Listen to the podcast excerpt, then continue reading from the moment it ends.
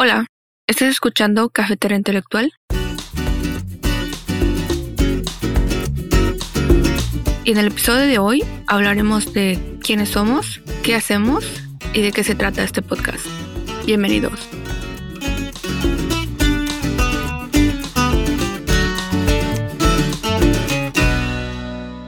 Hola, soy Sandra Elisa Lurporo yo vivo aquí en Oakland, California, y llevo eh, mucho tiempo aquí en el área de la bahía, pero mi familia es chilena tanto como mi acento.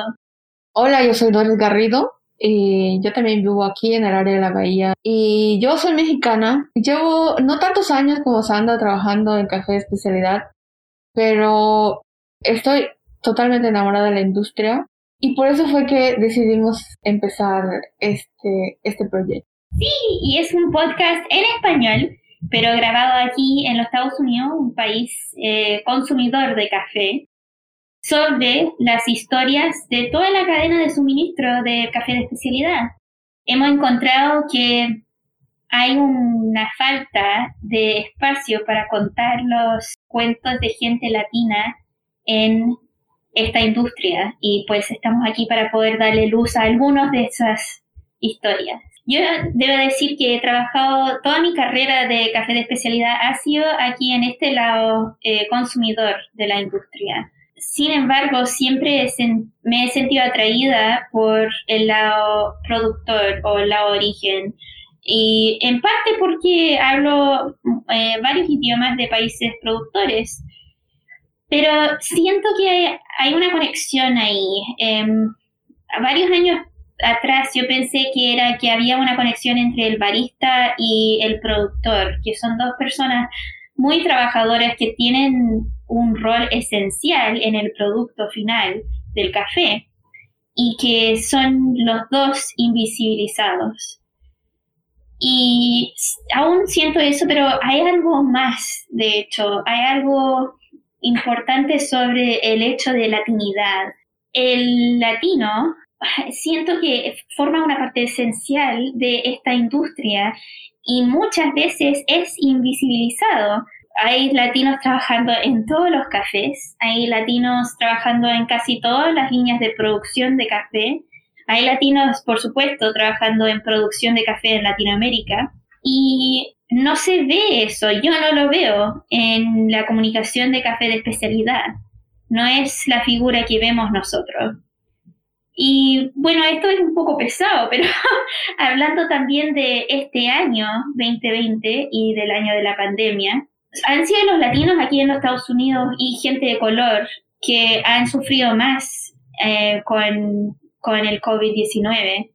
Y eso se ve, es una cosa, o sea, extremadamente clara. Se ve en los barrios latinos, se ve en los restaurantes, se ve en los cafés. Es algo que los latinos han sufrido más que otras partes de esta cultura.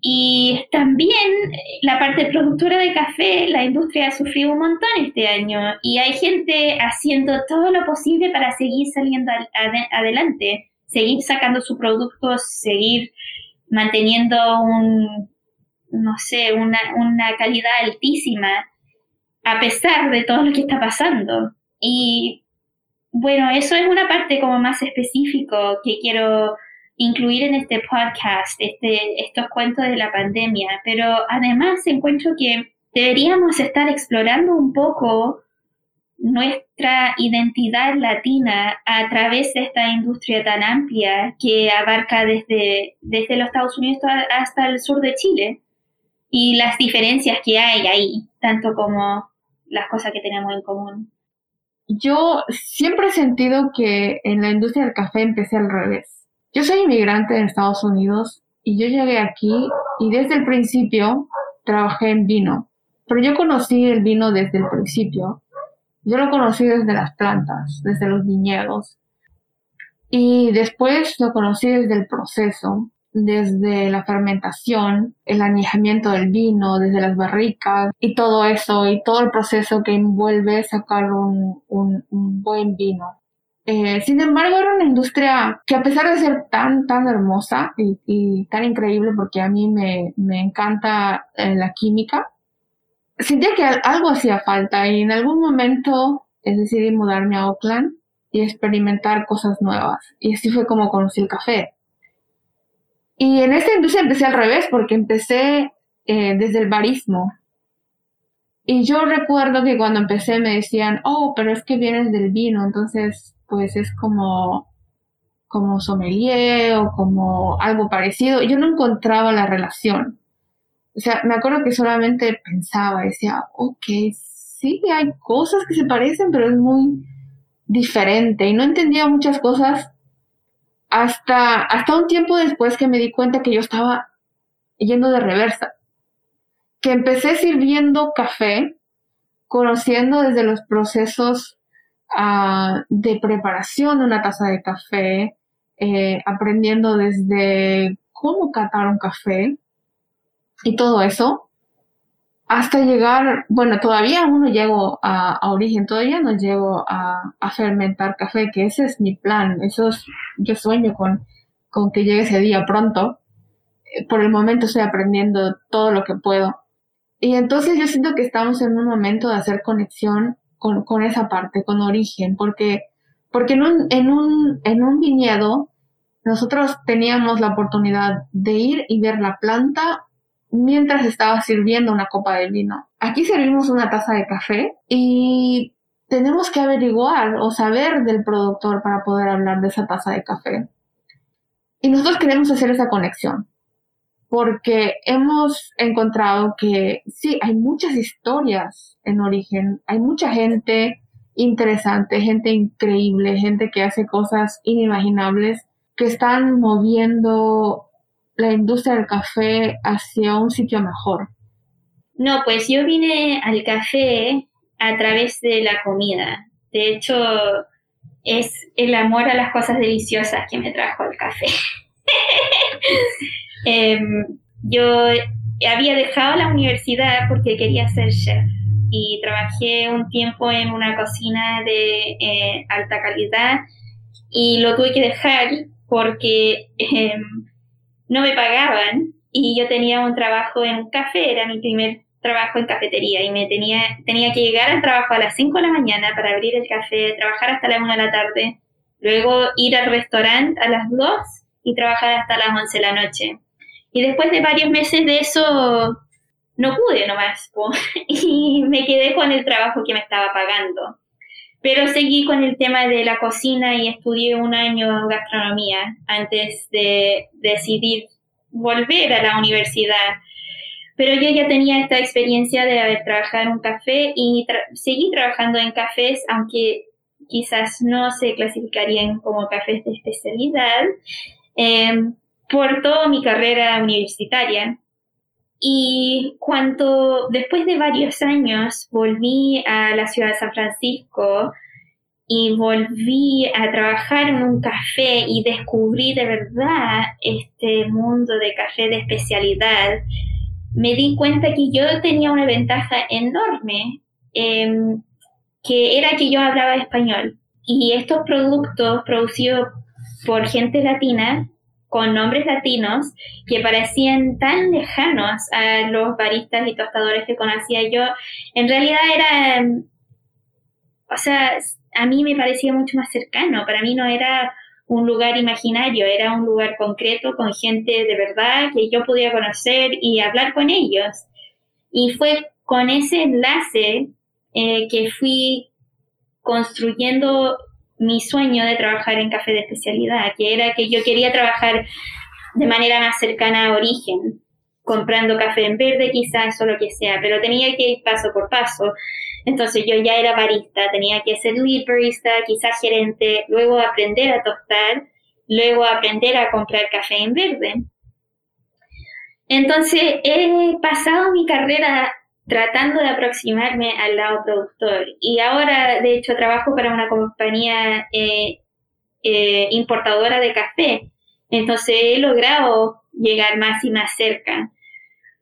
Pero lo que he descubierto yo es que eh, de la misma manera de que un barista estadounidense gringo, como que se tiene que imaginar la persona que produce su café, la persona que produce su café tiene que imaginarse a la persona que lo está sirviendo ¿no? Es, eh, son dos puntos muy lejanos que están tratando de conectarse, están tratando de llegar el uno al otro y, y lo raro para mí es que yo pueda alcanzar los dos.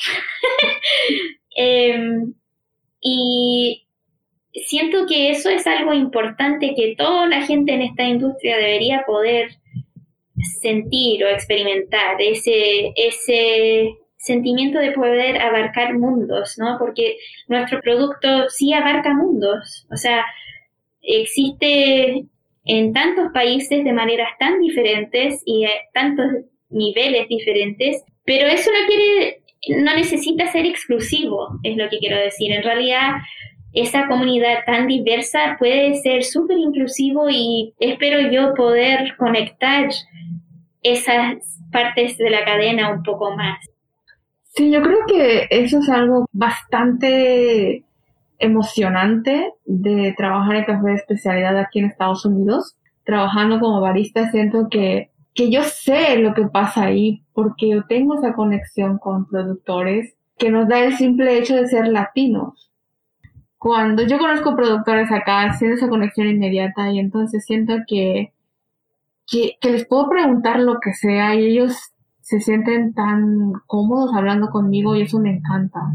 Entonces siento que esa conexión entre el barista y el productor se hace más corta. Sí quiero mencionar un poco México, porque tuve la suerte de ir a Ciudad de México por primera vez el año pasado eh, para asistir en un curso de Q. Y eh, bueno, como ya dije, Chile no es un, país productor. Sí está agarrando como em, la onda de café de especialidad. Sí hay ahora un montón de cafeterías, hay tostadurías, esto es todo nuevo, es una onda nueva que está pasando en Chile. Y a mí me encanta y cada vez que voy voy a explorar y hablar y conectarme con gente y ver cómo está surgiendo la industria. Pero en México está pasando eso, pero con un enlace tanto más fuerte con el tema productor y con un orgullo que a mí me encanta. Y es una ventaja enorme poder, eh, justamente como estaba diciendo tú antes, Doris, eh, poder estar en una viñería tomando una copa de vino y ver la planta.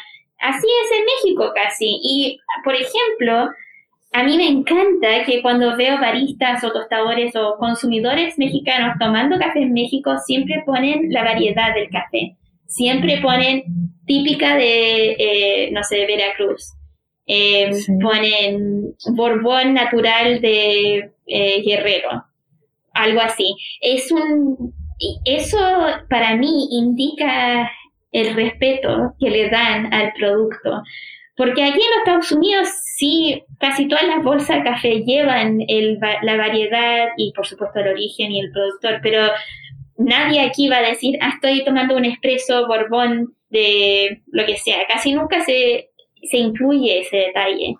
Pero como ustedes, los mexicanos, están tan cercanos al producto y conocen de manera tan íntima el producto del em, productor hasta tostaduría y cafetería, incluyen ese detalle y eso me encanta. Es que los mexicanos somos muy orgullosos, tengo que decir. Bueno, claro. Quizás, todo, quizás todo Latinoamérica, quizás todos los latinoamericanos, cada quien especialmente en su país, y todo eso. Y sí, eso yo he visto en el café de especialidad en México. Bueno, yo sí quiero aclarar que a contraste la Doris, muchas veces cuando me encuentro con latinos ellos no saben que soy latina. Y eso pasa por diferentes razones. Eh, una, quizás la más importante, es que yo soy güera. O sea, yo no conformo a la idea de latinidad aquí en los Estados Unidos. Pero otra parte también importante es que yo sí me veo más o menos como chilena, no como todos los chilenos, no, pero me veo chilena. Y eso para mí es importante porque aquí no se entiende mi cultura. La gente de acá no, no cacha, no tiene idea lo que es ser chileno y cuando se enteran que soy latina, de repente dicen, ah, ah, ok, así que tú eres mexicana. Y yo no, pues no. Entonces, em, ha sido eh, un viaje interesante para mí porque me ha costado identificarme o como que aclarar espacio para ser el tipo de latina que soy. Porque soy chilena, sí, pero en realidad soy chilena estadounidense.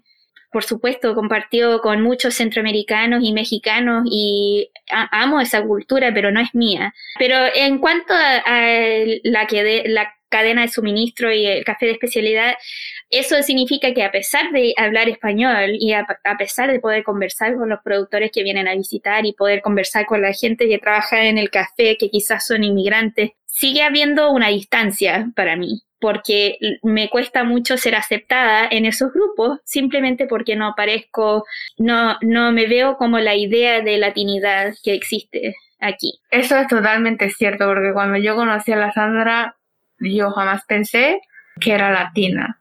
Y eso que hablábamos del mate en ese entonces. Y yo estaba buscando una palabra en español que no me acordaba. Y la Sandra me dijo, cebar era la palabra, me acuerdo. Sí, era cebar. Cebar, cebar un mate. Todos los lazos que compartimos siempre vienen de la comida y de las bebidas. Es que la comida es tan rica. la comida en Latinoamérica es exquisita, no se puede negar. Y eso es una de las cosas también que compartimos mucho con la Sandra. Nos encanta comer. Somos comelonas. Disfrutar, sí. Es que siento esto con el café también. Hay que aprovechar las cosas ricas de la vida, po. El café es uno de ellos, el mate es otro. Y bueno, la comida es una parte bien grande, forma una parte importante de nuestra relación, sí, pero también de cada una de nuestras vidas. Exacto, porque yo, eh, bueno, en México no tomamos mate, pero a mí, a mí me encanta todo lo que pasa en Latinoamérica y, y de hecho yo cuando conocí a la Sandra estaba en una época en mi vida en que andaba cebando mate todos los días. Se había vuelto matera. Sí, yo andaba como obsesionada por entender todo el asunto de, de cebar mate, que yo andaba buscando amigos argentinos, sudamericanos, uruguayos, paraguayos, porque yo quería saber más. Los argentinos tienen más fama, pero los uruguayos son los que uno reconoce en todo el mundo porque van con el termo bajo un brazo y con el mate en el otro. o sea, no se escapa, no, no, no pueden estar sin el mate los uruguayos. Y por eso hemos creado una sección que se llama el recetario. Sí, lo que encontramos, lo que encuentro yo es que, eh, como dice la Doris, la comida nos une a todos. Y en particular, la gente que trabaja en la industria de café generalmente lo hace porque le gustan no solo las cosas ricas, pero también las cosas de, no sé si decir alta calidad, no es eso, sino que las cosas precisas o las cosas que valen la pena.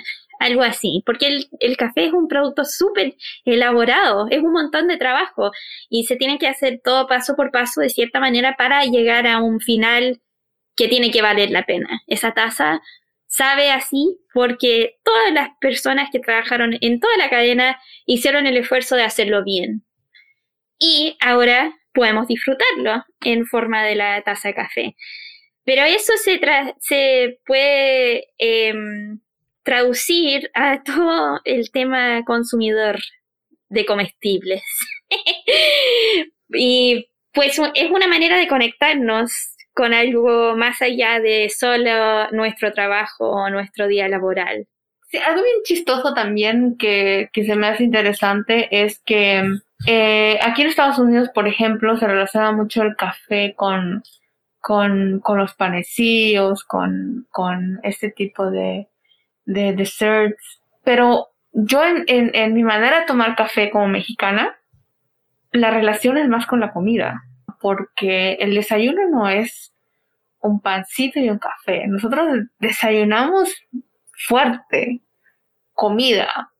Cuando yo estoy disfrutando un, un tamal mexicano, o sea, un jugo de naranja no va. Tiene que ser un café. Y, y, también, bueno, sí, pan dulce. Sí, para nosotros es diferente, le digo. Nosotros los chilenos teníamos otras costumbres. Sí. y, Bueno, este es un ejemplo, porque nosotros desayunamos súper livianito, con un pancito, quizás con palta, y claro, con una taza de café.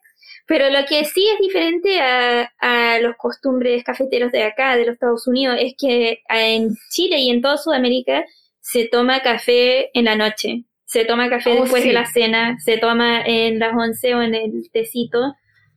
Y bueno, de hecho se toma después del almuerzo también. Son, Sí. son como expresos, son cafecitos chiquititos, pero se toma después de casi cada, em, cada comida. Exacto, y en México, o sea, un pancito con, con un café y, eh, y es chistoso porque en México tú necesitas tener una conchita con tu café y eso en Chile nunca lo vas a poder tener. Bueno, lo podrías tener, pero Pero en la mañana, no sé, pero esto no sería así nomás, a menos que quieres otra cosa, Doris. No le vayas a andar diciendo conchita a los chilenos, por favor, ni tampoco a los argentinos, ni lo- ningún sudamericano, mejor no decirlo Es nomás. cierto, porque también tendríamos que hacer un, un, un- un episodio sobre cómo pedir café en, en Sudamérica o en México o, o cuál es la diferencia o todo eso, ¿no? Porque, porque sí, Un episodio sobre los idiomas latinoamericanos. Exacto. y cómo las palabras cambian de un país a otro. Bueno, entonces, para este podcast vamos a tener una sección en cada episodio que se llama El Recetario, donde la Doris y yo vamos a hablar de comidas exquisitas que hemos cocinado, probado, comido, lo que sea, experimentado, o sea, sentido en nuestro ser Exacto. últimamente. Doris, cuéntame de una comida rica que hay comido. Híjole, no me preparé para eso, porque yo como bastante todos los días. sí, te voy a contar un cuento, ¿qué le parece? Nosotros, em, la Doris y yo teníamos un compañero de trabajo muy amable, pero que comía todos los días lo mismo, comía todos los días leche con avena, o sea, ni siquiera algo, una avena rica, sino que lo más básico, lo más fome, y todos los días lo mismo. Y él me contó varias veces este cuento, que un día la Doris se le aproximó y le dijo, ¿por qué comes eso? Y él le dijo, bueno, porque no sé, no sé qué le dijo, porque es comida, porque tengo hambre, porque sí nomás es lo que hay, es barato. No sé qué razón le dio a la Doris. Pero la Doris luego le explicó en detalle y esto le llegó al, al alma de este pobre señor. Y como ya le dije, me contó este cuento, te juro, más de cinco veces, en ocasiones diferentes y muy separadas.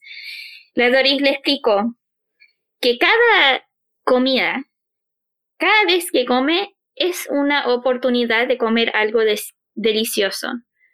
Entonces, ¿por qué desperdiciar esa oportunidad comiendo lo mismo o comiendo algo que no sea rico?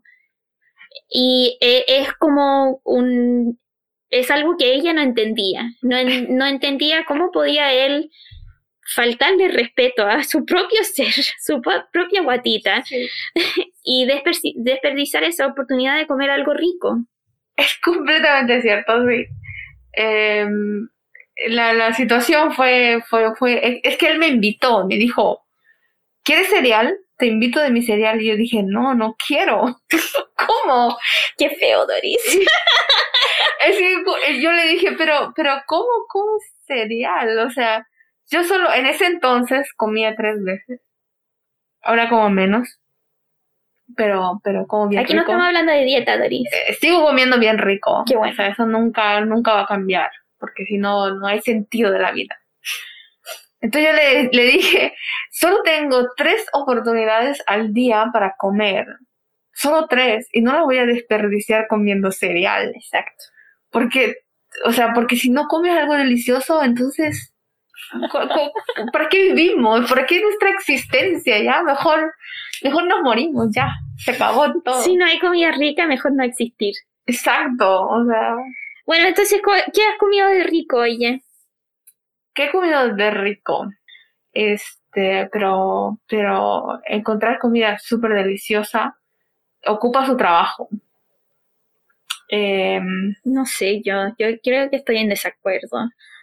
bueno, porque, porque tú, tú eres mitad gringa, mitad chilena también, entonces. Entonces ya, ya sé dónde está la comida rica. Exacto, tú conoces, sabes a qué lugares ir.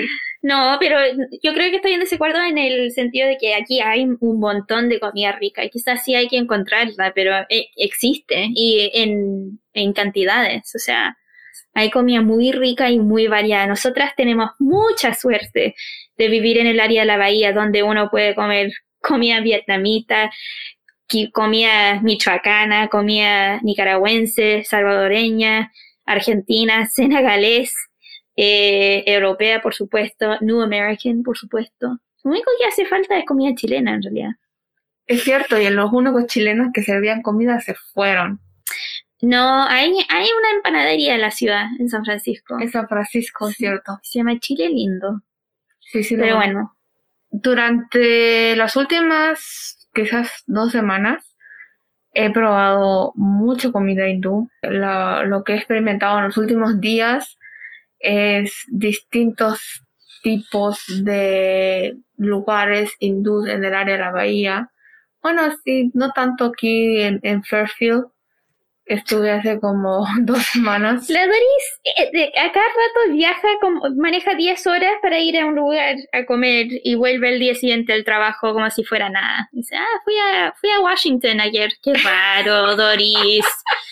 Una manejada de 16 horas. Sí, pero la razón es porque yo viví en un pueblo, como 13 años viví en Napa. Entonces tenías que manejar bueno, distancias bastante largas para ir a donde sea. Y la gente que vive en la ciudad, aquí en Estados Unidos, les cuesta manejar 5 minutos, 10 minutos para ir a un sitio. Entonces yo digo, pero si no vas a ir caminando, eh, y para mí, si tengo un amigo que vive en Sacramento, ok, no hay problema. Ya, y bueno, estoy exagerando, Fairfield no queda tan lejos, pero es más lejos de que yo iría, yo no iría a Fairfield, y si tengo auto, tengo libertad, podría ir, pero no lo haría. y yo quiero ir a conseguir mole en, en un mercado en Los Ángeles. Ah. Pero no me acuerdo el nombre del mercado, por eso no he ido. Eso es la única razón. No es la manejada de ocho horas. No, no, no, no, no. Es que no tiene el dato del lugar. Es que no me no, es que no, no me han dicho cuál es el nombre del mercado. Si alguien sabe el nombre del mercado donde venden mole con almendras, sería genial.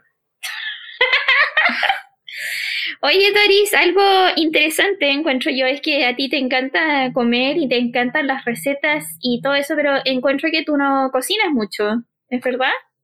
No, pero ¿sabes por qué? Porque, porque yo tuve la suerte de conocer mucha gente que cocina delicioso y siempre me, me dan comida. O sea, como que piensan que yo necesito comer, entonces me dan comida. O sea que tienes mucha suerte. Sí, tengo mucha suerte. Bueno, y aparte porque, porque siempre cuando alguien cocina rico, yo lo hago mi amigo o mi amiga. Entonces, eh, sí tenemos mucha, mucha suerte. De comida rica, sí. Bueno, y qué era la lista de los restaurantes hindúes después. Hay uno en Fairfield. Oh my god. Eh, no, voy, no, hay restaurantes hindúes aquí. o aquí, aquí en, en, bueno, aquí en, en Oakland. Ah, bueno, no lo recuerdo ahora, podemos poner una lista, tener una lista de... Yo tengo una lista lista. Sí, estoy segura. lista hecha. Em, ya. Bueno, yo también me encanta, me encanta la comida, me encanta y lo que sí eh, lo que sí es importante para mí es también el hecho de elaborar comida me encanta saber cómo se hace algo o cómo se crea o el proceso y me encanta cocinar. Pues por eso intenté ser chef. Em, pero ahora en la pandemia, por supuesto, he estado cocinando un montón, pero también siento la em, siento que me, me incumbe apoyar a los restaurantes que están sufriendo mucho en esta pandemia. Entonces he estado tratando de eh, apoyarnos de manera financiera y, también comer su comida, por supuesto.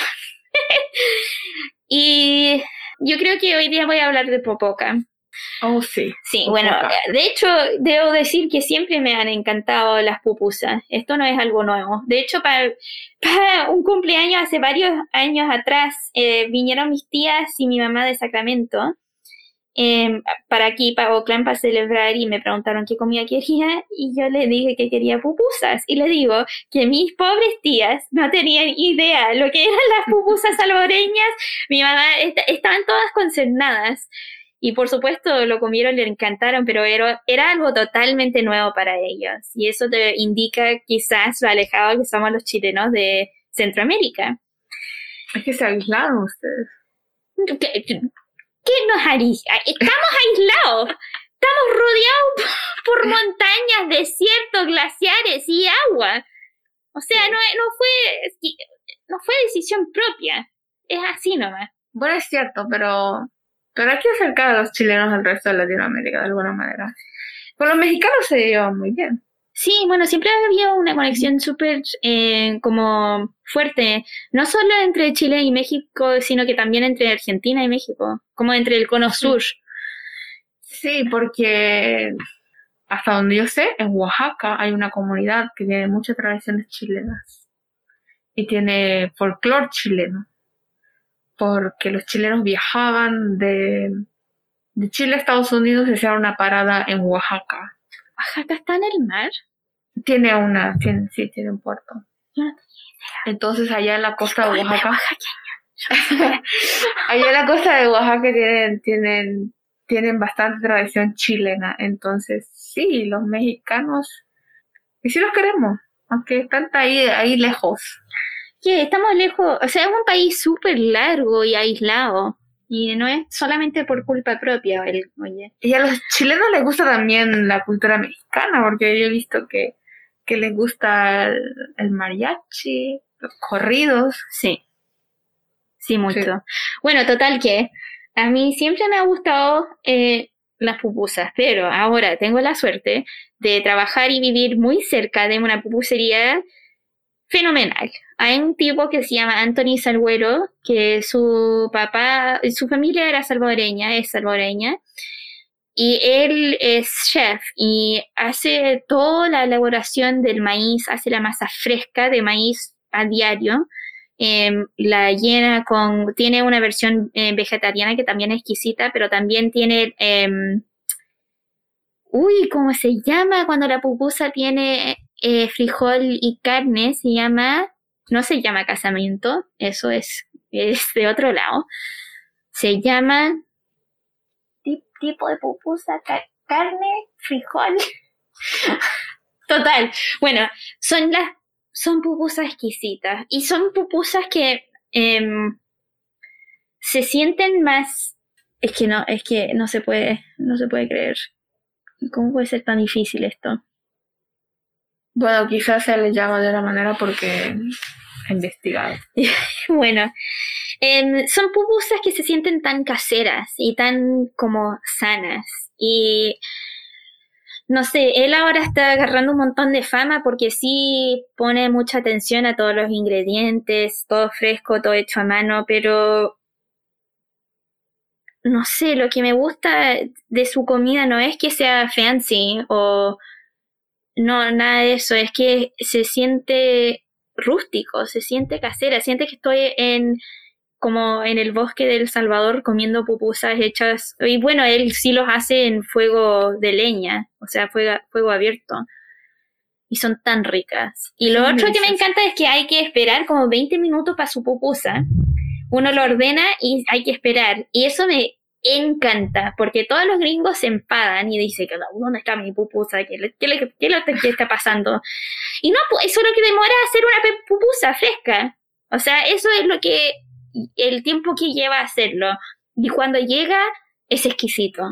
Es exquisito. Oye, y otra cosa, los frijoles que hace. Oh, los frijoles son deliciosos. Es que eh, yo creo que es como una transmutación de frijol. El frijol llega ya a otro nivel es otro, otro tipo de, de ser. Delicioso. Sí, son tan ricos, son espesitas y no sé, son, son de otro mundo. Bueno, gracias por unirte a nuestro primer episodio. Aquí en Cafetera Intelectual em, esperamos poder explorar algunos de los temas que iniciamos hoy día tanto del café, de la gente del café, de los negocios de café, como de las cosas que nos apasionan, como la comida. Y queremos conectar con la comunidad de café, eh, queremos saber lo que están haciendo y que nos compartan, porque nosotros queremos compartir lo que estamos haciendo aquí, queremos compartir esa gente maravillosa que hemos conocido en nuestras andanzas en el café. Así que eh, conéctanse, nos pueden encontrar en Instagram, en arroba cafetera intelectual. También nos puedes mandar un email a cafeteraintelectual.gmail.com y por supuesto, si quieres dejar un review de cinco estrellas. No menos. sí, si tienes alguna queja, por favor escríbenos en persona. Nosotros respondimos, por supuesto, estamos a su servicio, pero si quieres dejar un review positivo sería ideal. si te ha parecido esto interesante, si quieres, comunícate con nosotros. Queremos escuchar, queremos saber qué está pasando en otros lados. Y, y estamos muy felices de hacer este proyecto en español y conectar con gente que esté locos como nosotros. Sí, es un honor ser parte de esta comunidad y espero, esperamos saber de todos ustedes y unirnos aún más.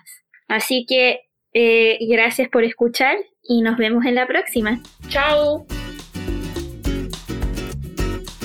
Cafetera Intelectual somos una producción original de Doris Garrido y Sandra Elisa Loughborough. Puedes encontrar más información de nuestros episodios en cafeteraintelectual.com. También estamos en Cafetera Intelectual Instagram, Facebook, arroba cafeterapod en Twitter. La música es original de Adam Sprite y nuestro logo de Jessica Case. Cafetera Intelectual es un proyecto independiente. Suscríbete a nuestro programa de patrocinadores para apoyarnos a seguir creando contenido.